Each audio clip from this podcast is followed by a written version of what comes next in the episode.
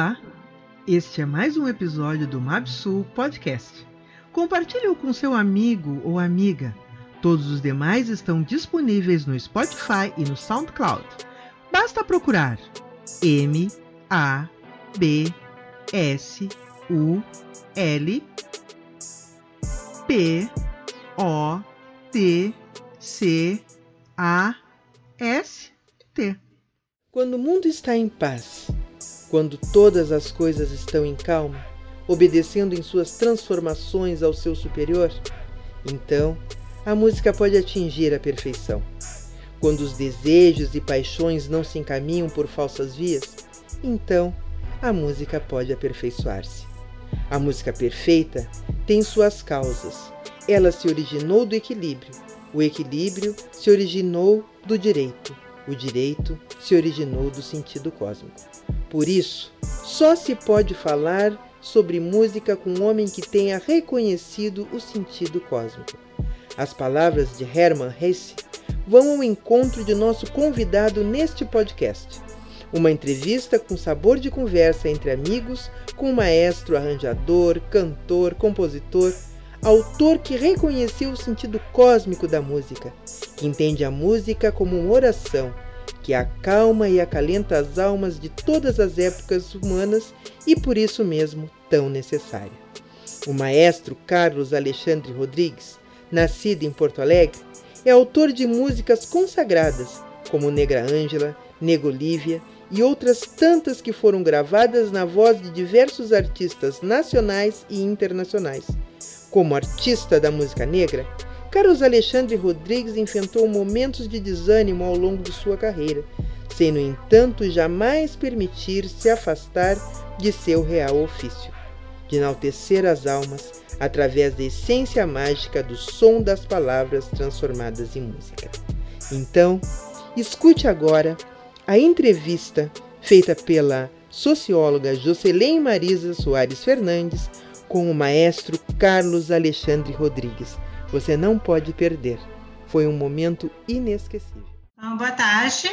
Eu boa sou tarde. Jocelyn Fernandes, sou pesquisadora do MAPSUM e vou conversar né, aqui com o maestro Carlos Alexandre e começo agradecendo a sua ilustre presença neste podcast que nós vamos apresentar na, nesse projeto. Uh, o senhor, né, sabemos todos, profissional reconhecido e de suma importância, não só na música negra, como em todos os espaços musicais do Brasil. Eu saliento, maestro, que eu vou deixá-lo falar à vontade, tá? Não vou ficar ali questionando, interrompendo a sua fala. E qualquer questionamento a mais eu farei no final, então, da, da sua fala, tá? Uh, de imediato, eu passo a palavra ao senhor solicitando que se apresente, que possa nos falar um pouquinho da sua infância.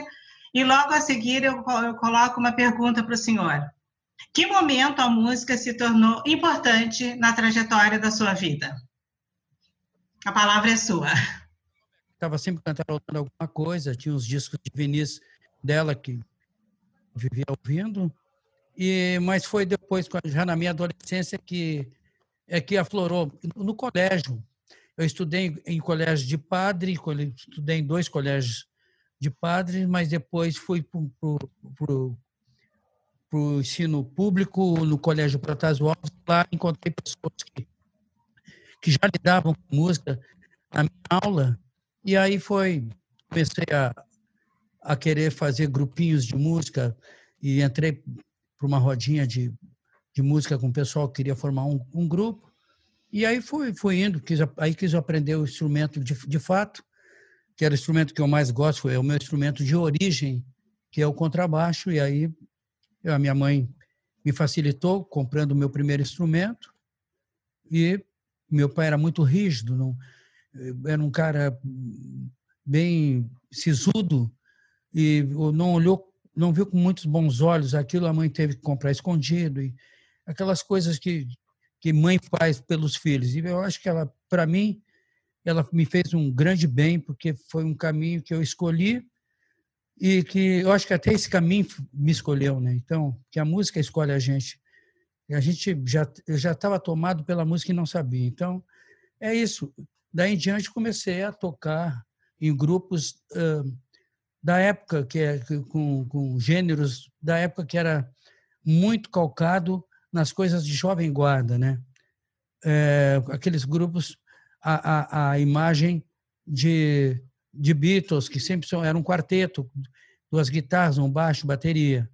Paralelamente conheci Cidinho e o, Vico, um grande baterista, dois grandes músicos, que formamos um trio tipo Zimbo Trio, que aí eu conheci o outro lado da moeda, que foram as coisas da música popular brasileira. Então, então eu transitei paralelamente nos dois lados, né?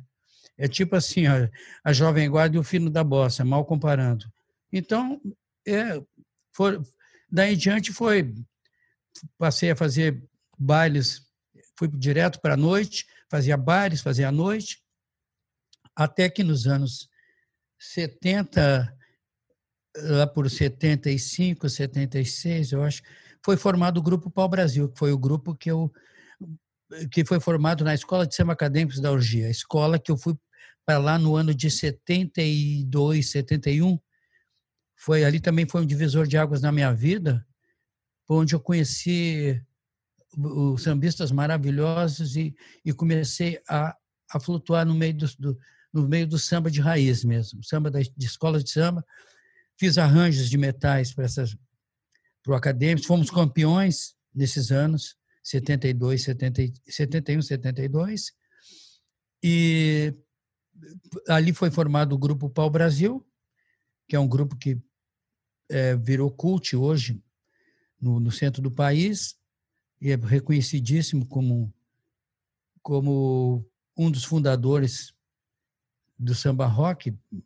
Ele veio pós Benjor, que é o grande nome dessa, desse gênero, mas deu alguma contribuição para isso.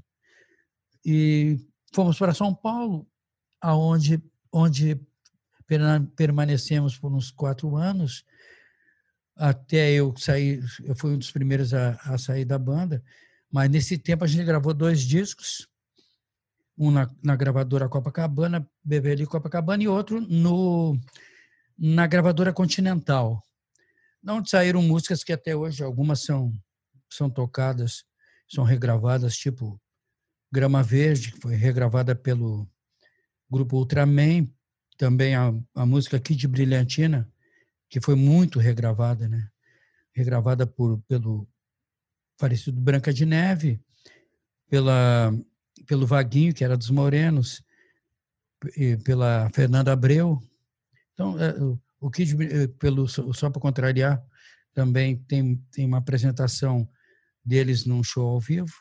Então, ali saíram algumas músicas que, que são tocadas eh, até hoje de vez em quando aparecem né, no cenário nacional. Então, é, Pau Brasil foi determinante para mim, porque pude, pude conhecer muitas pessoas no centro do país, pude aprender muito, muito com coisas de gravações, é, não só as gravações que eu participei com o grupo, mas eu ia muito ao estúdio, pedia licença para poder ficar vendo as gravações, ver o pessoal como procediam, como faziam. Então, foi um, foi um tempo muito bom.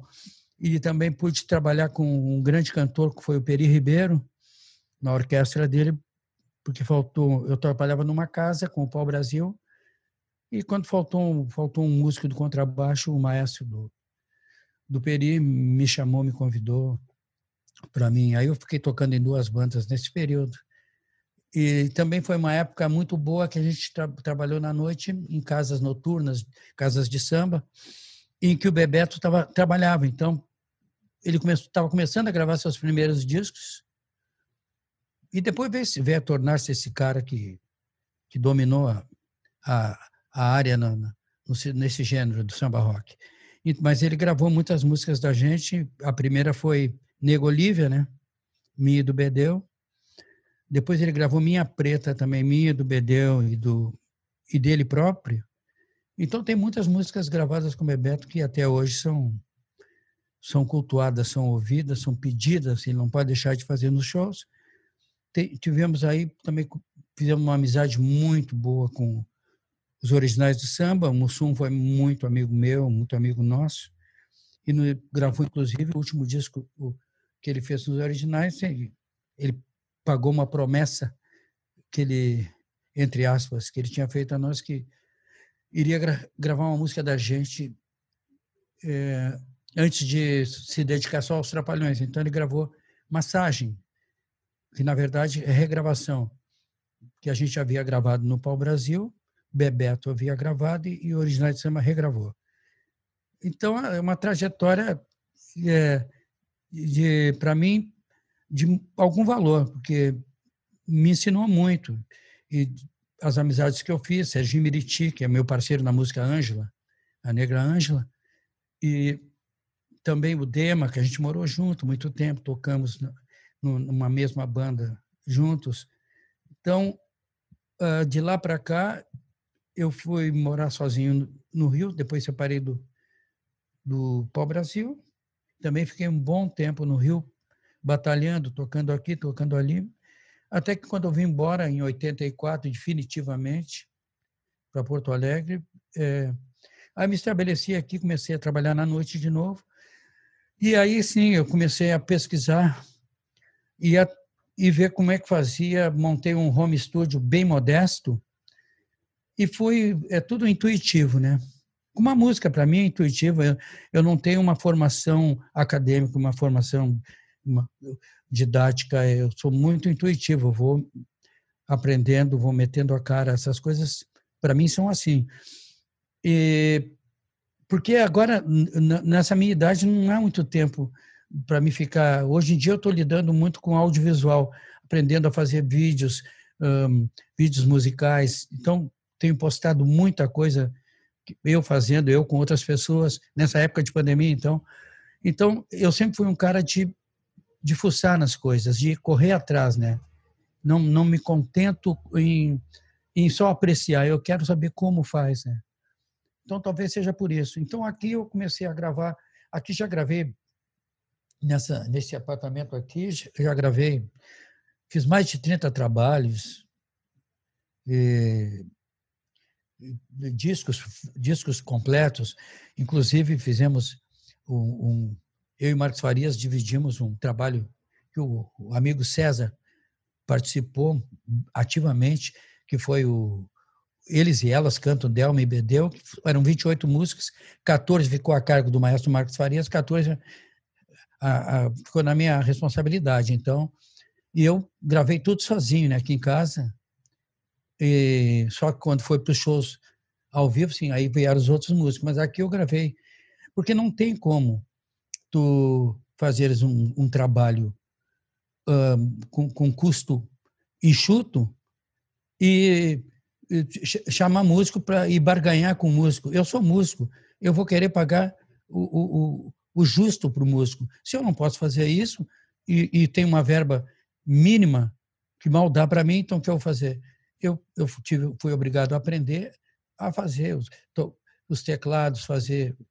Então, montar baterias. Então, eu fiz, sempre gravei as coisas praticamente sozinho. Teve um trabalho que o César, eles vieram aqui em casa gravar. O César, mais o, o Taba Batera e o, o, o Toguinha baixista, que eu participei de violão. Tinha uma cantora que foi muito bom, um trabalho maravilhoso desse trabalho que a gente vive fazendo e que, de repente, não tem uma repercussão na mídia muito grande.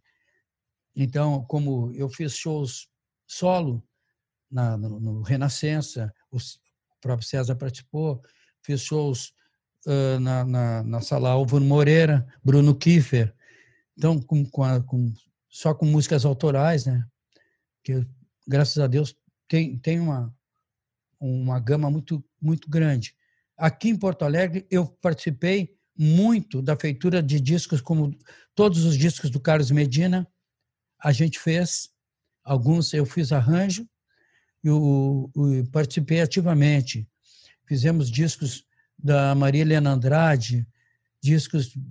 Então, a gente, eu participei de muitas gravações aqui, de muitos trabalhos cuja responsabilidade é, eram minhas. Então, em resumo, a minha vida também fiz, eh, fui produtor de, no mínimo, seis seis edições da seis edições da dos discos de carnaval oficiais de Porto Alegre, da escola chama de Porto Alegre. Então, também labutei nessa nessa área do carnaval, voltando tipo voltando às origens, né? Trabalhando com carnaval. Trabalhei um bom tempo, eram eram anuais. Mas me deu muito prazer também essas coisas. Então, resumo, a minha vida é, é se, se ela, ela se divide em, em ser um, um, músico, também faço às vezes de cantor na noite, canto e toco, canto e toco, e componho, faço alguns arranjos. Então, esse, essa, esse é o meu, meu métier. Maestro, eu tinha dito que não ia lhe interromper, mas uh, o senhor tem trabalhos maravilhosos, né? Tem toda essa gama que o senhor trouxe aí de artistas aos, os quais o senhor trabalhou junto e, e de renome no, no, na música, principalmente na música negra no Brasil, né? Sim. Uh, o senhor pode me dizer uh, por que essa dificuldade, como o senhor coloca, da repercussão da música negra, de determinadas músicas negras, né, na, na mídia nacional? Olha, eu não posso, não, eu não tenho eu não tenho embasamento para poder uh, determinar o, o, o motivo. Uh, seria, seria achismo da minha parte, hum, mas não, eu não, não sei se há alguma coisa em relação ex exatamente à, à, à, música negra. Mas é, é, é, eu sei que ela é a mais atingida quando, nessa, nessas oportunidades, como um todo, como em todos os setores. Não é só na música, a gente sabe que em todos os setores, mas inclusive na parte artística, o, o negro tem um pouquinho mais de, de alcance, porque, porque ele é muito talentoso. Ele, ele, tem, ele tem uma contribuição uh, na, na, na arte do mundo maravilhosa. Se não fosse o negro, eu acho que as coisas não seriam como são no mundo artístico. Então, uh, e, e, aí sim, aí há um paradoxo muito grande. Ele, ele contribui tanto e o retorno é, é, é um pouco é menor do que o, do, o retorno dos outros. Então, é, é, a importância do negro, eu nem falo, eu sou um grão de areia, mas um ínfimo, é, perto de pessoas que, que fizeram tanto por essa música do, do, do Brasil e do mundo, de negros maravilhosos, que, mas é incontável, incontáveis os nomes. Então, é, eu não, o motivo, eu não, eu não sei o motivo, eu não posso determinar uh, se há algum tipo de, de discriminação, ou, não, se, se há um, um, racismo é, já encroado nessa, na, na, na, classe artística, não, não posso determinar isso. Eu só sei que as oportunidades elas são mais escassas, isso eu sei, mas a contribuição, em, em contrapartida, a contribuição é muito forte, muito grande. Eu sei que o senhor tem um, um trabalho intitulado Ainda Estou na Luta, que inclusive eu assisti um, um show seu ali no Bruno Kiefer, né? eu assisti. E, e como é que está esse projeto? Não, esse projeto, como todos os projetos é, eles têm, eles têm, eles têm, eles, eles têm prazo de validade. É, é, e ainda, ainda mais uma música, um, um projeto que não, que ele não, ele durou pouco porque ele não teve como caminhar mais. Então, é, por exemplo, o show que, que o César fez, a gente fez e foi muito bem, bem aceito, tanto é que lotou por duas vezes o Teatro São Pedro, o, o show do Emílio Santiago, sobre Emílio Santiago, que o meu, meu parceiro de, de música, o Zé, parceiro também do, do César. Então, o Zé fez um show maravilhoso que ensaiamos muito, foi assim, é, é, rigorosíssimo, rigor, rigorosíssimos os ensaios. Então, é, veio, mas foi um, agradou o público em cheio, quer dizer, de, de, de comentário. Eles não se dignaram a ir lá assistir para poder fazer um comentário. nem que fosse um comentário, um comentário, eh, podia ser até um comentário, uma crítica até negativa quanto a alguns pontos do show, eh, iluminação, não sei, não houve isso porque não houve a visita. Não podemos dizer que não. Sempre foi um cara que sempre abriu as portas para a nossa comunidade, para todo mundo.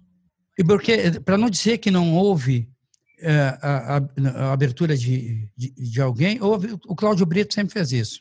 Sempre abriu as portas, até porque ele sempre tratou os programas dele sempre trataram de samba.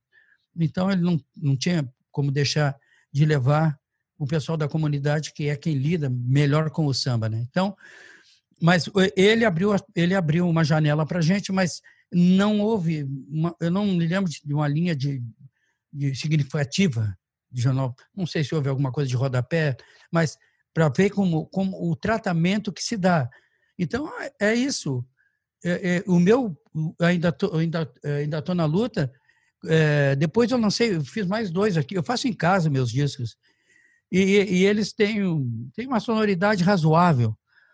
Procuro caprichar numa sonoridade. Então é, eles estagnado, é, ficou, ficou nisso. Algumas pessoas compraram, mas foram mais vendidos foram naquela época do teatro.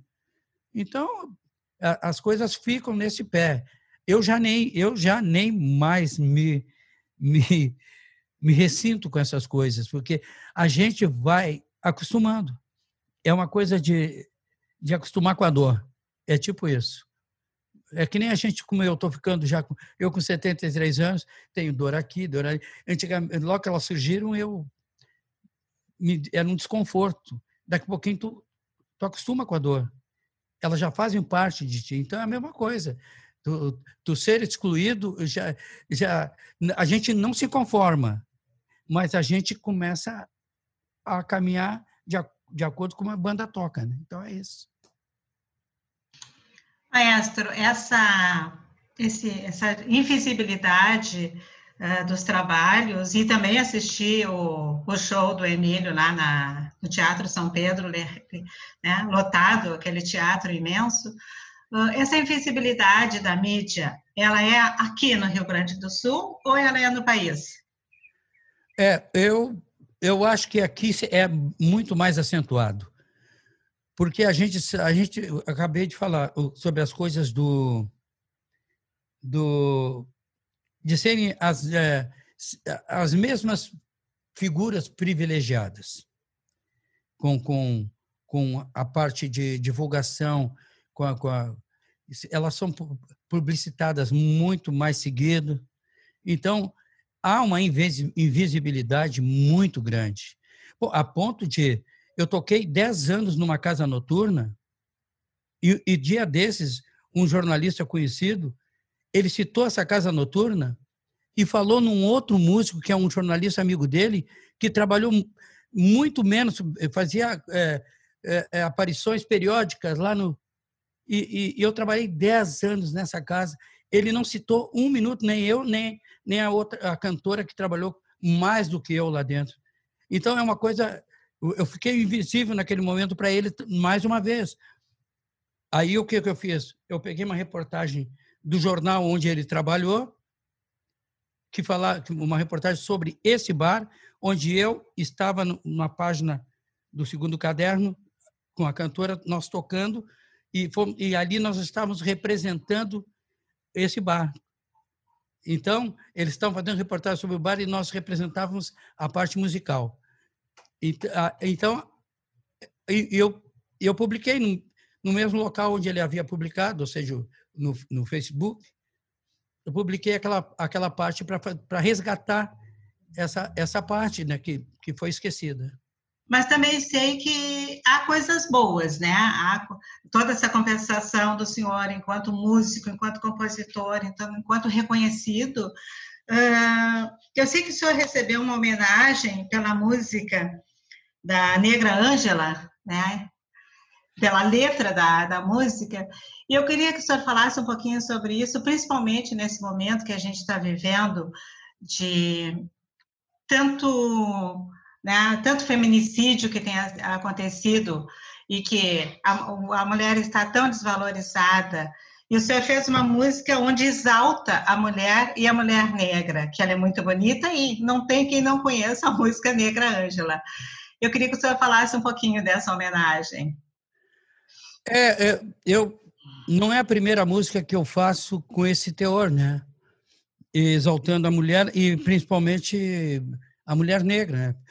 Eu, eu tenho inúmeras músicas que uh, eu tenho muitas negras. Tipo, Minha Preta é uma música que exalta a minha preta, a mulher a mulher preta, a mulher negra. Nega Olívia já tá, já tá na cara, é outra. Então tem várias músicas que falam e inclusive Ângela que que veio depois dessas outras dessas duas que eu citei a, a, anteriormente. Então é, foi uma homenagem a uma pessoa que eu conheci no Rio de Janeiro quando eu morava com Serginho Miriti, ela foi foi amiga de infância do Serginho e, e era uma, uma, uma pessoa muito bonita e e bastante bastante acessível, simpática. E aí eu fiz a música para ela. Ela era uma, uma mulher é, fisionomicamente ela parecia, eu diria que era uma Sofia Loren negra, com os olhos verdes. E eu sempre digo que ela é mais bonita que a música. Então, uh, então foi foi uma homenagem, foi um, tipo de, de carinho feito por uma pessoa que, que que eu fiquei bastante impressionado com ela. Então, esse foi é aquelas coisas que acontecem, né? Tu, tu quer homenagear a pessoa, o objeto da, da tua admiração. Então, foi praticamente isso. Enquanto mulher negra, eu agradeço esse carinho que o senhor teve com uma e que com certeza atinge todas nós. Isso é muito bom no, no, nesse país de desvalorização que a gente tem. Inclusive, inclusive me dá licença. Claro. Eu, eu acho que é o coletivo Nimba. Eu acho que é um grupo que tinha feito uma, uma um, um projeto chamado a última a última a única negra e eu fui fazer uma música, a Silvia Duarte foi quem, quem nos convidou lá no, no bar Parangolé. A gente foi, eu fui acompanhando Andréa Cavalheiro, uma grande cantora negra, e em cinco, seis músicas.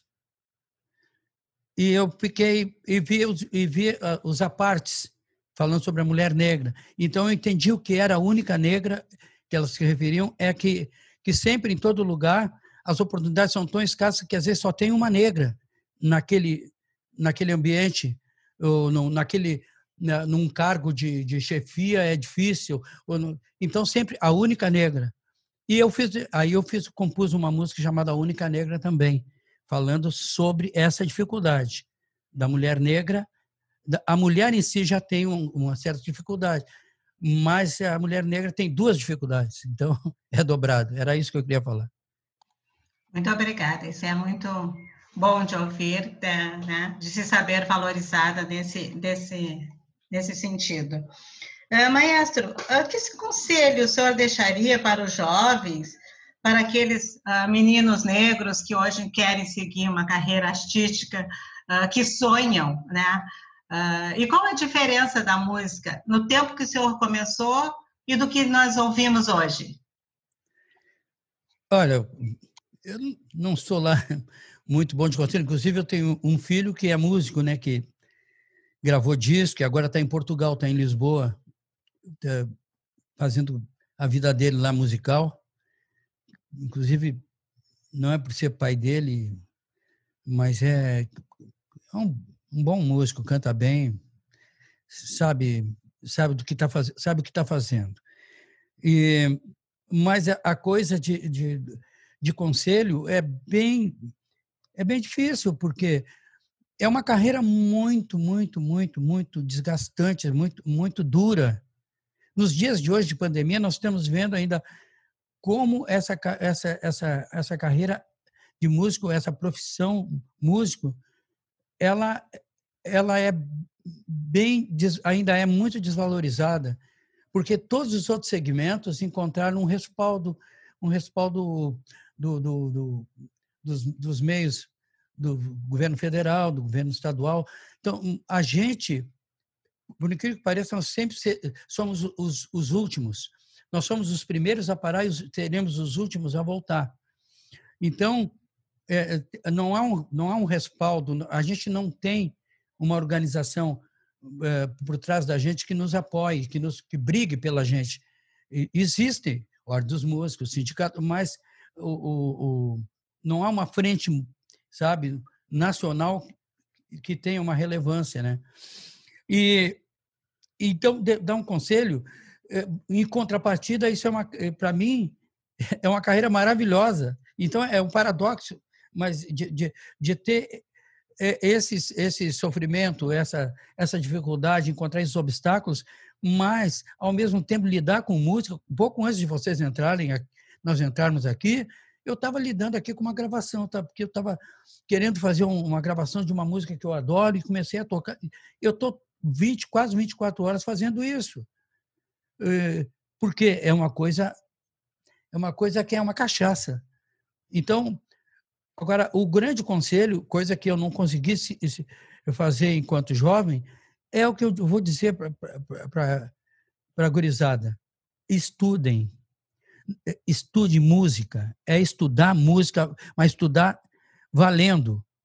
É, estudar tanto o, o instrumento como a parte teórica, para poder dominar a matéria que está fazendo. É isso.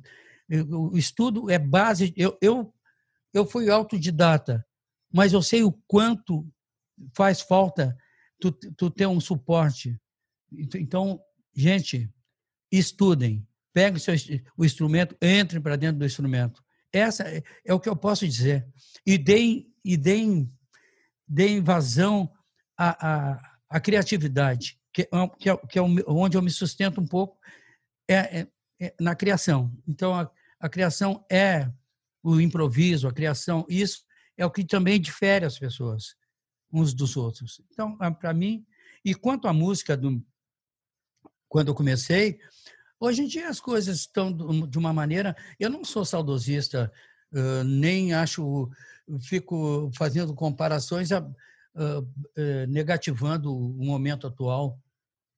Então, exaltando o momento passado em detrimento. Não. Mas acontece que mudou muita coisa. Realmente, a qualidade caiu muitíssimo. A qualidade é, é, caiu assim drasticamente porque antigamente havia as músicas tinham as letras, as harmonias, as melodias, não se não se é muito raro, mas é muito difícil. São eh, a, a, a música hoje em dia ela é feita para um consumo imediato. Antigamente uma música, uma música de trabalho de um disco, ela tinha uma duração, ela, ela durava acho que uns seis meses, às vezes um, um ano. Hoje em dia uma música de trabalho de dois meses ela acabou, já vai para outra. E outra coisa, os, os, as plataformas são outras também, né? Hoje em dia, as, as plataformas digitais. Então, tudo, tudo é diferente. Mas eu, eu o que que o que que eu eu, eu, eu trago eu, eu tiro disso eu, eu fico com aquelas coisas uh, de antigamente da parte harmônica, da parte melódica, daquelas coisas bonitas, e, e me beneficio da tecnologia atual. É isso. Tu pode continuar. É, é, o que eu, é o que eu faço. Me beneficiar da tecnologia, que ela é muito boa. É muito bom ter essa tecnologia. Poder fazer essas coisas que eu faço, ter essas ferramentas, é ótimo. Eu não gravaria um disco sozinho se não fosse essa tecnologia digital, virtual. Então, é, Aí sim, mas aí eu, eu, eu faço o que, o que eu tenho no coração, né? O, o que eu sinto, que são essas coisas que eu trago lá de trás, né? Então é isso.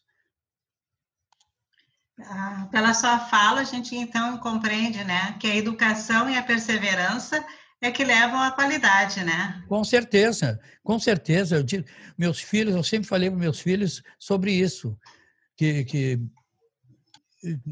teria que estudar, tem, teria, não tem que estudar, porque para poder ter uma qualificação melhor. Tu, tu, tu não, os exemplos estão todos aí. Não, não tem como. Tu, tu vai ter que ter pistolões e pistolões e pistolões e, e dever uma vela para cada santo se, se, tu não tem qualificação.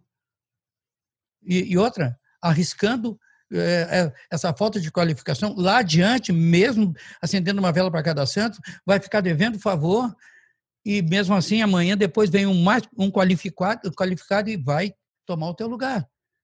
Essa é a questão. A tua falta de qualidade mais adiante ela vai fazer falta. Então é isso. É o que eu penso. Não, perfeito. Uh, me diga, o senhor falou que seu filho é cantor, mas o senhor não nos deu o nome dele? Ah, ele, ele tem o nome artístico de Caion, com K. Caion, com K. Ok, não, para a gente procurá-lo também na, Ca, nas redes Black, aí. Caion Black. Tem vídeo, tem, tem, tem clipes dele na, no YouTube. Tem vários clipes dele. Ele gravou um, um ele gravou um, um CD e um vinil aqui no Brasil. Aí faz um ano e meio ele quase dois anos que ele foi para Portugal. E lá ele já está fazendo, conheceu algumas pessoas lá e já está se encaminhando. Ótimo, bom saber que, na, que mesmo continuando na luta, né, mas há uma, uma vitória logo ali, né? Isso é muito bom. Uh, maestro, eu gostaria, não sei se vai ser muito abuso da nossa parte, porque nós não combinamos isso com o senhor, de de repente o senhor dar uma palhinha de, uma, de alguma música para nós, porque eu... nós acreditamos que a sua grande herança é esta, né? Toda essa qualidade musical que o é, senhor é, tem. A gente, a gente não, até que eu estou sem, eu tô sem violão acústico aqui, eu vou ter que ligar, ligar um violão elétrico. Porque... Uhum. Só um pouquinho. Tá.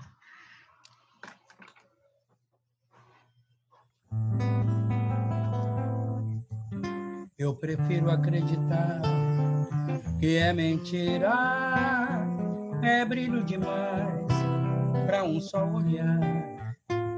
É inspiração demais, é muita lira, mas meus velhos olhos não queriam me enganar.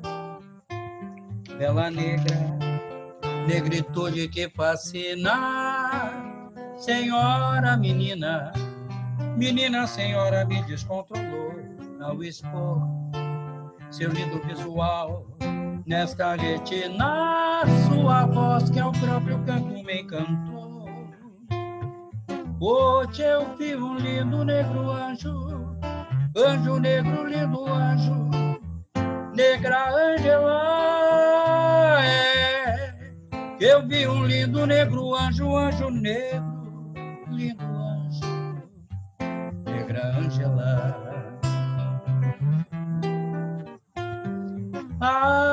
aquele corpo inteiro me deixou cabreiro e esse instinto masculino vive a me cobrar, me cobrar. Ah, se eu fosse o primeiro, segundos nem terceiros ocupariam meu lugar, o meu lugar é que eu vi um lindo negro anjo, anjo negro, lindo anjo negra, Angela, é. Eu vi um lindo negro anjo, anjo negro, lindo anjo, negra, Angela.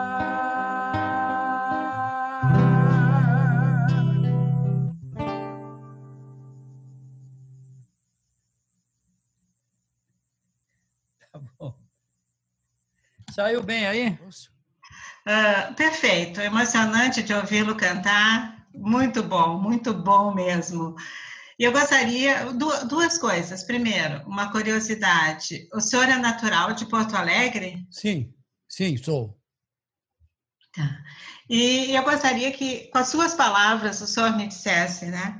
Uh, qual é a sua herança, a herança do maestro Alexandre para o mundo?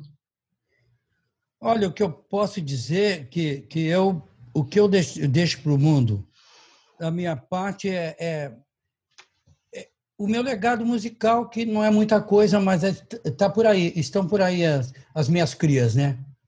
as coisas que eu fiz como como compositor e como arranjador, que eu não sou um, um maestro formado, mas alguns arranjos que eu fiz que, que foram razoavelmente bem aceitos pelos músicos, músicos cascudos de metais como é o, o Serginho, o Azambuja, o César, pessoas que me aceitaram tocar as bobagens que eu, que eu escrevi, eles conhecedores profundos da matéria eh, aceitaram, tocaram de bom grado. Então essas coisas vão ficar e também a, a minha a minha perseverança, né, cara? A minha insistência em em ser um músico que eu que eu pretendi, sempre pretendi ser. Não consegui é, chegar num patamar um, de excelência, mas eu, eu me sinto gratificado em poder contribuir de alguma forma com, com o, o, pouco que eu, que eu tenho. Então é isso que fica a minha o, o, as coisas que eu consegui construir, né? Então são as coisas que eu deixo. Maestro, o senhor merece todo o nosso aplauso, todo o nosso respeito, e tenha certeza que, dentro da nossa ignorância musical, né, a gente escuta aquilo que nos agrada, e com certeza escutar o senhor é, assim, maravilhoso, é uma coisa que realmente emociona, é muito bom mesmo. E, assim, ó, eu não tenho palavras para lhe agradecer, eu não tenho palavras para expressar minha gratidão por esse momento que o senhor nos proporcionou, trazendo a sua história de vida, né? Com certeza essa história vai perpassar muitas gerações, porque esse podcast vai ficar disponível dentro de um espaço da universidade, dentro de um museu, e lá outras pessoas, outros jovens vão, com certeza, através da sua fala, vão ter aquilo que o senhor coloca como sua herança, né? A perseverança, a vontade de vencer, de chegar no seu lugar de direito, né? É, e, e eu gostaria de, de citar, de ser, de ser grato a alguma, algumas pessoas que me deram, de alguma forma, foram importantes na minha vida, como, como foi o Bedeu, como meu parceiro musical e, e companheiro de, de banda de Pau Brasil, que foi quem acreditou que iria dar certo, que a gente fazia dar esse passo enorme. Luiz Wagner, que é um cara que, que é um, um ícone da nossa música. Então, são algumas das pessoas que eu. E todos os músicos com, com os quais eu, eu trabalhei e que me deram alguma, alguma relevância e me deram alguma oportunidade de poder estar com eles, né? Porque só não é só música, é também música, né? É o principal, mas é a amizade, o, o convívio, né? Poder falar das coisas que nos que nos que nós que pretendemos, as coisas que nos incomodam, trocar esse, esse tipo de, de, de ideia. Então, é, não é só a música, é a parceria, né? Parceria que é válida para a vida, né? Porque é o que nos fortalece, né? No momento a gente precisa das é parcerias, é com certeza. E o senhor trouxe nomes né, que nós conhecemos da música nacional, nomes importantes da música, e que são suas parcerias até hoje. Isso é muito bom. E, e ter esse legado é a melhor coisa que, te, que fazemos. É, eu, eu acho que que é o que fica, né? É, é o que, que vai, fica. É, é o, que, que vai ficar. É isso aí. Tá. Então tá, maestra. Muito obrigada, muito, muito obrigada, muito agradecida pelo senhor estar aqui conosco, nos passando a sua história. Muito sucesso e com certeza a luta continua, né? Ainda estou na luta. é, não, eu não tenho, não tem como fugir da luta, né? Eu tenho que estar, né? se é o que eu me propus a fazer, né? Então vamos, vamos embora. Eu quero agradecer de coração a vocês pela, pela, por essa distinção. Tem, muita, tem tanta gente para ser, ser chamada, ser homenageada, e eu, eu fui um dos, graças ao, ao amigo César, a, a, graças a vocês que me deram a oportunidade de poder contar um pouco da, da minha história. Obrigado.